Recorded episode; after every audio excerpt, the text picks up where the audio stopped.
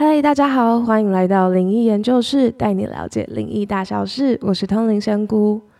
风水是著名的亚洲文化代表之一，那大家一定也有听过风水这个名词，只是可能没有这么有贴近的感觉。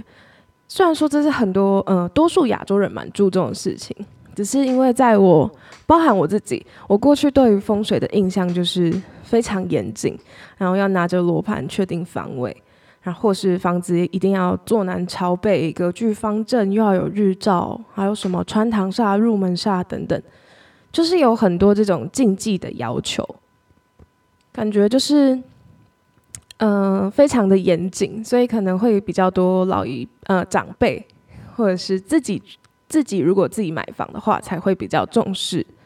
或是会比较传统。那其实。如果是以像大家如果跟我一样是租屋主的话，其实会比较受限于一些条件，那包含世俗的条件，好，就是租金、地点、生活机能这些，其实就已经很难挑到自己真的非常喜欢的房子。那如果搬进去之后还要重视风水啊，然后或是买家具也要考虑一下啊，或是定墙啊等等，这些家就是或者是家具搬迁，其实还蛮不方便的。所以其实租屋主可以，呃，调整或是布置的弹性真的比较小一些。但我自己的感想就是，我开始办事后感想真的是风水真的很重要。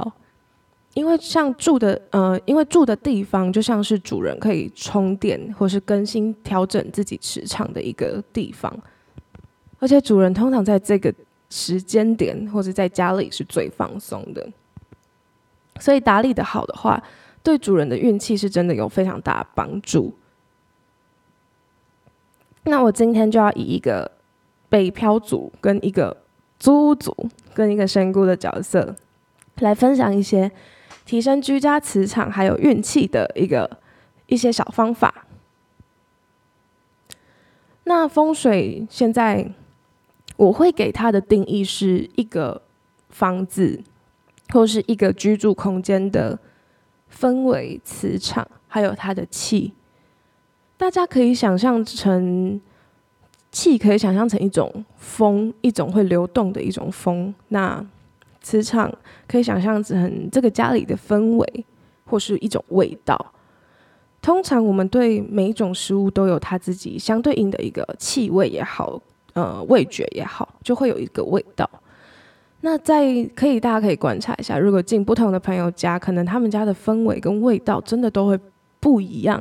嗯，不知道大家会不会？大家下次可以观察一下。可能有些人看起来很奢华，有些人会特别用香氛，那有些人会很温馨，就是布置的很都是打黄光啊，沙发很软啊。这个其实它会代表不同的磁场跟气场。在另一呃，在仙姑的角度的话，它其实在另一个世界也有。他们的形式跟氛围，那这些就是我自己对于风水的一个认定，所以我可能没有办法教你去买哪一种罗盘，然后买什么，就是呃怎么摆入门下、穿堂下，就是可能没办法讲出大家期待的高标准。但我自己嗯有一些方法，就是比较平易近人，就是大家随时都可以做到的。那大家可以。大家应该都有听过，呃，家里厕所或是床上就可能会是比较多堆积晦气的地方。那所以这边要分享的第一个就是光照。我真的觉得家里一定要有，嗯，不要说窗户多大好了，那尽量大一点也好，就是尽量能让自己家里受到光照的面积越大越好，而且尤其是厕所。通常我认为，在呃现实的定义来定义上，比较潮湿的地方是真的比较容易堆积晦气的。所以我自己在挑房子的时候，我都会选厕所也照得到阳光，还有厕所有对外窗。就是我认为阳光其实是一个比较积极性稍微强势一些的一个能量，可以去让家里的晦气被化解掉。所以我觉得光照其实是很重要的。那不一定要什么时间点受光照，就是只要白天有太阳可以直射到房间，其实虽然这样好像大家会觉得很担心有西晒什么的，但我认为其实这样的，嗯，这样的形式跟磁场是好的，会对家里的氛围是有帮助。那第二个就是通风，因为刚才有说到，像是风水，它其实像是一种流动的气、流动的空气跟一种味道和氛围。那其实通风对于保护家里的流通的。气就变得非常重要，所以我自己会，嗯，我自己其实是住家庭式的，我真认为，其实，在家庭式的通风会对于自己的运气是比较有帮助。像刚才光照是比较积极性、稍微强势一些的能量，那通风的话就是比较柔性，就是很像用，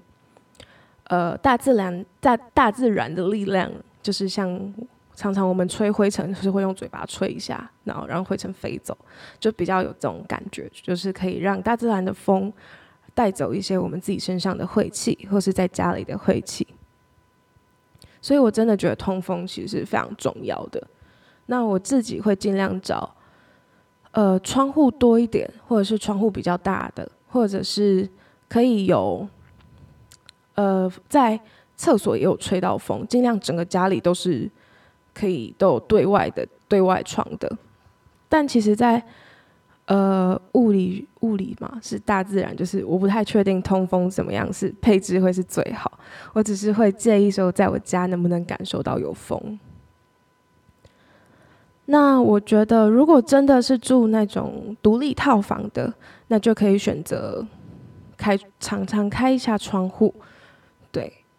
我认为这样子是有帮助的。那刚才说的是比较借助大自然的力量来，呃，来帮忙自己化解晦气的。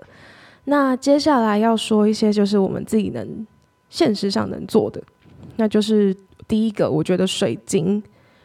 水晶是真的是有，我认为这种矿石其实是很特别，它真的会有自己的一个频率或者是功效，所以很多人家里会摆个。呃，比如说像是紫水晶跟白水晶，它们这种也是比较柔性的一种矿石。嗯，可以想象它们是比较温和的个性。它对于净化跟维持的磁维持磁场其实有帮助的，所以可以选择在客厅或者是一进门的玄关处，或者是独立套房一开门的地方，也可以放一个一些小水晶或是水晶盆，就是。可以认，就是自己搭配一些紫水晶或白水晶放在门口，就是什么样的形式其实都可以。那大小我认为没有非常大的差异，除非你那个房间你真的觉得怪怪的，那大家可以再去找一些信任的老师，就是看要怎么调。那我认为就是可以先选紫水晶跟白水晶，不限形式的，就摆在入口处，就是玄关处或是客厅。那我觉得，如果是黄水晶啊，或是比像绿幽灵，或是碧玺石，可以放在书桌上。那再来就可以接到书桌了。就是我认为最后一个就是很重要的，就是我认为不管是在独立套房，还是在那种家庭式的房子，书桌上的摆设跟干净程度，跟你放了什么样的物品在书桌上。是真的会影响到自己的运气，而且我认为书桌更多的是影响到工作运的部分。保持干净的书桌是很重要的。那我认为书桌上摆什么？呃，像刚才说的水晶，我认为绿幽灵啊，其实是一个很好的可以放在书桌上的。那有一些如果是呃比较愿意。摆一些传统型的，像是指正啦这些，也可以摆一个，就像是吉利的感觉，就是它是一个我认为有效的一个加分项。但是我真的觉得书桌还是干净最重要，不要放跟书桌不太相关的东西。像我自己其实就放了电脑，然后水晶跟一只招财猫，就是 就是。呃，还蛮简单的，就是基本上会用到，呃，工作或是做自己的副业也好，会用到的事情摆在书桌上就好了。那这个，呃，书桌跟书桌的配置跟水晶，我认为是一个比较弹性调整比较大，就是不管你是租屋处租屋组还是在住家都可以做到的。那今天就是分享了四点，就是太阳光的光照、通风，还有书桌的干净程度，还有水晶，这四项其实是很呃大家比较容易上手或是做到的一个风水的加分项。那还有一个，最后分享一个，我觉得呃应该是比较间接性有效的。就是我认为家里的干净整齐程度，其实也会让自己的运气或是磁场更稳定。虽然它不是一个严重的扣分项，但当然看大家堆到 堆到什么程度，或者是干净的整齐程度。就是有些人真的是如果很夸张的话，我认为其实真的会有点影响。那它间接影响，比如说是光照啦，或是通风，或是卡很多灰尘，其实，在现实面上也是没有到太好或太理想。那我觉得干净整齐其实是很重要的一个因素，在家里的话，那其实这也是大家可以练习或是开始呃努力的方向吗？对，那大家就可以参考以上的提升风水小技巧哦。那喜欢的话，欢迎订阅我们灵异研究室。如果心有余力的话，也可以喝，请我们喝一杯饮料。我们会固定更新集数的。想要看更多我们分享的资讯，欢迎到资讯栏追踪我们的灵异研究室 IG。我们下次见。